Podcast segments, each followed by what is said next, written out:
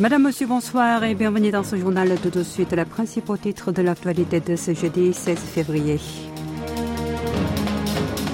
Le parquet finit par demander un mandat d'arrêt contre Lee Jae-myung. Livre blanc sur la défense, Séoul réutilise l'expression ennemi pour définir la Corée du Nord.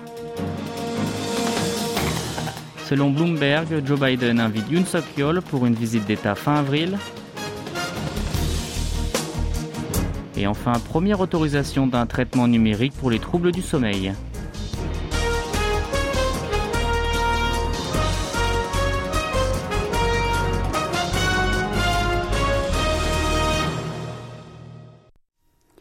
On commence par la justice. Fin du suspense. Le parquet a finalement demandé aujourd'hui au tribunal un mandat d'arrêt contre le chef du Minju Lee après l'avoir entendu à trois reprises dans le cadre de ses enquêtes sur les soupçons en lien avec les aménagements de deux immenses complexes d'appartements respectivement à Daejeon-dong et à Ure dans la ville de Songnam et l'affaire du Songnam FC. Tout ceci est survenu lorsque Lee avait dirigé cette ville en banlieue de Séoul entre 2010 à 2010. Le ministère public l'accuse d'abus de confiance et de violations de la loi sur la prévention des conflits d'intérêts dans le projet de Daejeon. Selon ces enquêteurs, l'ancien maire aurait infligé un préjudice de 489 milliards de won, l'équivalent de 355 millions d'euros, à l'entreprise municipale chargée de développement, SDC, en ordonnant de ne pas récupérer les surprofits générés par le projet. De plus, Lee aurait divulgué par le biais de ses bras droits le secret interne de la ville aux promoteurs immobiliers privés pour permettre à ceux-ci de réaliser des bénéfices colossaux de plus de 788 milliards de won. Et dans la construction du complexe résidentiel de Huilé aussi, les procureurs le soupçonnent d'avoir livré des informations confidentielles seulement à certains développeurs privés avant le choix ouvert à toutes les sociétés. En ce qui concerne l'affaire du Songnam FC, les enquêteurs accusent Lee de corruption passive. Selon eux, propriétaire d'office du club de football à l'époque, il aurait incité quatre entreprises à faire un don total de quelques 13 milliards de won au FC Songnam en contrepartie de différentes faveurs comme le permis de construire. C'est la première fois que le parquet a requis un tel mandat à l'encontre d'un président de la première force de l'opposition du pays, bien évidemment l'intéressait ni en bloc ces accusations portées contre lui, avant d'ajouter que cette requête sera gravée comme un incident rarissime dans l'histoire. Le tribunal doit désormais demander au Parlement de soumettre au vote la demande du paquet avant de délivrer le mandat, comme tous les députés bénéficient de l'inviolabilité pendant les sessions parlementaires.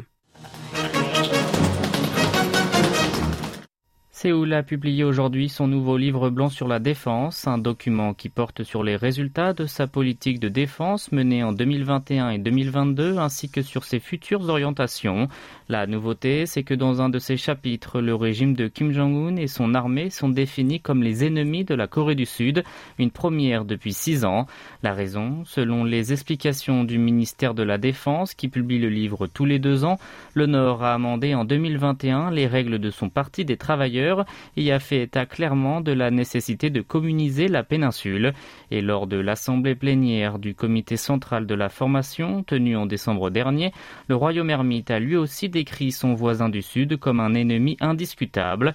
Dans sa nouvelle publication, le ministère indique ainsi que l'an dernier, l'armée nord-coréenne a procédé à de multiples tirs d'artillerie dans les zones tampons maritimes entre les deux parties, et ce en violation du pacte militaire bilatéral signé le 19 septembre septembre 2018.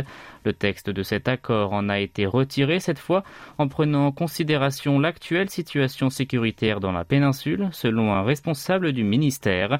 Dans ce livre blanc 2022, Séoul estime que Pyongyang dispose d'environ 70 kilos de plutonium, 20 kilos de plus qu'il y a deux ans, et d'une importante quantité d'uranium hautement enrichi. Il présente également sept nouveaux types de missiles que l'État communiste serait en train de mettre au point, dont le Hwasong-17. En ce qui concerne le Japon, la Corée du Sud l'avait décrit en 2020 comme une simple nation voisine, mais cette année, cette expression a été remplacée par celle de pays voisins proches. S'agissant de l'accord Séoul-Tokyo d'échange de renseignements militaires, connu sous le nom de GESOMIA, le pays du matin clair affirme que ces échanges se déroulent normalement. Le gouvernement de Séoul et Washington se concertent en ce moment sur la visite d'État de Yoon Song-yeol aux États-Unis. Dans ce contexte, Bloomberg a rapporté hier que la Maison-Blanche s'apprêtait à organiser en avril un dîner d'État pour le dirigeant sud-coréen. En croire des sources bien informées de la question citées par l'agence de presse américaine, le voyage américain de Yoon est prévu pour fin avril, mais sa date précise n'est pas encore fixée. Si le président de la République se rend au G7, pour la visite d'État. Il sera le premier leader sud-coréen à la faire en 12 ans, Lee Myung-bak l'ayant effectué en 2011. Sachez qu'une visite d'État est marquée par un protocole très strict et plusieurs étapes incontournables. Il faut dire aussi que ce sera la deuxième visite d'État de l'administration de Joe Biden après celle du président français Emmanuel Macron à la fin de l'an dernier.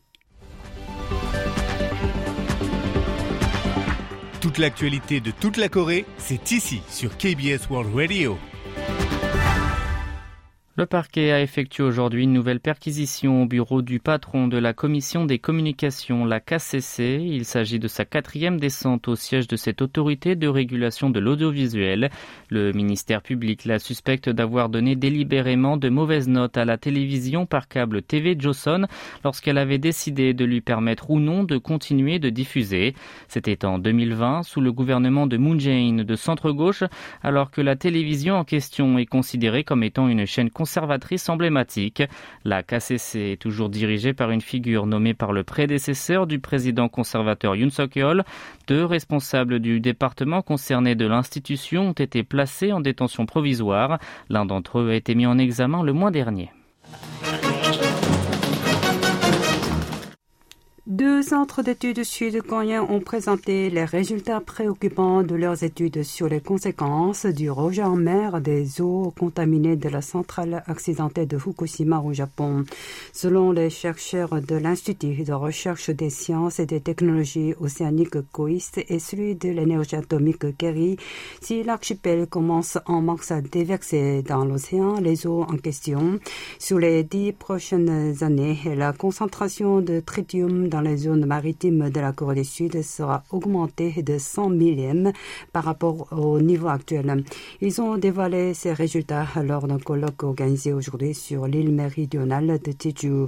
Les scientifiques ont cependant annoncé que leurs travaux ne portaient pas sur les conséquences du tritium sur l'écosystème de ces zones. Le gouvernement a organisé aujourd'hui une nouvelle réunion interministérielle consacrée aux mesures d'urgence économique et à celles visant à relancer les exportations et les investissements. Le vice-premier ministre à l'économie a présidé la conférence. Selon Chu Kyung-ho, le déficit commercial que la Corée du Sud essuie ces derniers mois est dû à trois facteurs liés à l'énergie, aux semi-conducteurs et à la Chine. Plus précisément, les importations d'énergie comme le pétrole et le gaz ne reculent pas. La tendance baissière des exportations de puces électroniques, qui ne représentent près de 20% des ventes des produits made in Korea hors des frontières s'intensifie et il faut attendre un certain temps avant que l'effet escompté de la réouverture de l'empire du milieu se manifeste. Chu, qui est aussi le ministre de l'économie et des finances, s'est d'emblée engagé à améliorer le solde négatif de la balance commerciale via le changement structurel du commerce. Il pourra s'agir d'explorer les produits d'exportation prometteurs et de diversifier les débouchés entre autres. Il en a profité pour exhorter l'Assemblée nationale pour voter en février l'amendement visant à relancer les investissements dans les industries stratégiques. Le ministre a également affirmé que les Sud-Coréens devaient apporter leur coopération pour réduire les achats d'énergie et d'ajouter que l'exécutif lancera une campagne pour encourager ces économies. Autre sujet de discussion, il concerne les meilleurs moyens d'élargir les exportations de produits agricoles et halieutiques ainsi que le développement des PME implantées hors de la région de Séoul. La Corée du Sud envoie en Turquie une deuxième équipe de secours appelée KDRT. Celle-ci est composée cette fois d'un total de 21 membres, parmi eux 10 médecins et personnels soignants et 4 représentants d'ONG humanitaires d'urgence. Si la première délégation dépêchée le 7 février a été celle de recherche et de sauvetage des survivants des séismes meurtriers, la nouvelle est dominée par l'équipe médicale et les ONG y participent. Explication à cela, d'après un responsable du ministère des Affaires étrangères, ce deuxième groupe aura pour mission principale d'aider les sinistrés et de se concerter sur la reconstruction d'urgence et à long terme des régions détruites par les secousses sismiques. L'équipe médicale cherchera elle aussi à en savoir plus sur les besoins en soins sur place. La nouvelle délégation va s'envoler ce soir à bord d'un avion militaire vers la ville d'Adana à quelques dizaines de kilomètres seulement de l'épicentre pour y rester au moins sept jours. La durée de son séjour peut être prolongée selon la situation locale et transmettra aussi 55 tonnes de produits de première nécessité comme des vêtements, des tentes et des couvertures qui seront transportés par trois appareils cargo. Et pour terminer, une application mobile délivrable sur ordonnance a été autorisée pour la première fois en Corée du Sud. Elle a été développée par une société locale pour traiter les troubles du sommeil. Une fois prescrite par les médecins, cette appli de santé recommande l'heure d'aller au lit et offre des clips vidéo utiles pour corriger les habitudes perturbatrices de l'endormissement. À l'instar de tous les médicaments, ce traitement numérique a dû passer des tests cliniques. En effet, il a guéri les insomnies de 48% des utilisateurs. Selon Jin Hwan, président de la société qui a mis au point ce dispositif, six semaines d'entraînement permettent de se débarrasser des mauvaises habitudes qui causent les insomnies, de reconnaître son type de sommeil et ainsi le corriger correctement. Par ailleurs, l'application influencera sur le traitement des troubles du sommeil, jusqu'ici centré sur les prescriptions médicamenteuses. En effet, elle adopte la thérapie cognitivo-comportementale de l'insomnie, exercée dans les cliniques conventionnelles et reconnue comme le meilleur remède dans ces cas-là. Il reste néanmoins à définir le prix de ce traitement numérique et le processus de remboursement par l'assurance maladie. Oh chef de l'administration sud-coréenne des aliments et des médicaments, a ainsi annoncé sa volonté de consulter d'autres ministères pour fixer le coût de cette thérapie et accélérer son entrée sur le marché. La Corée du Sud est ainsi devenue le 14e pays ayant autorisé les applications numériques de santé, derrière notamment les États-Unis et l'Allemagne.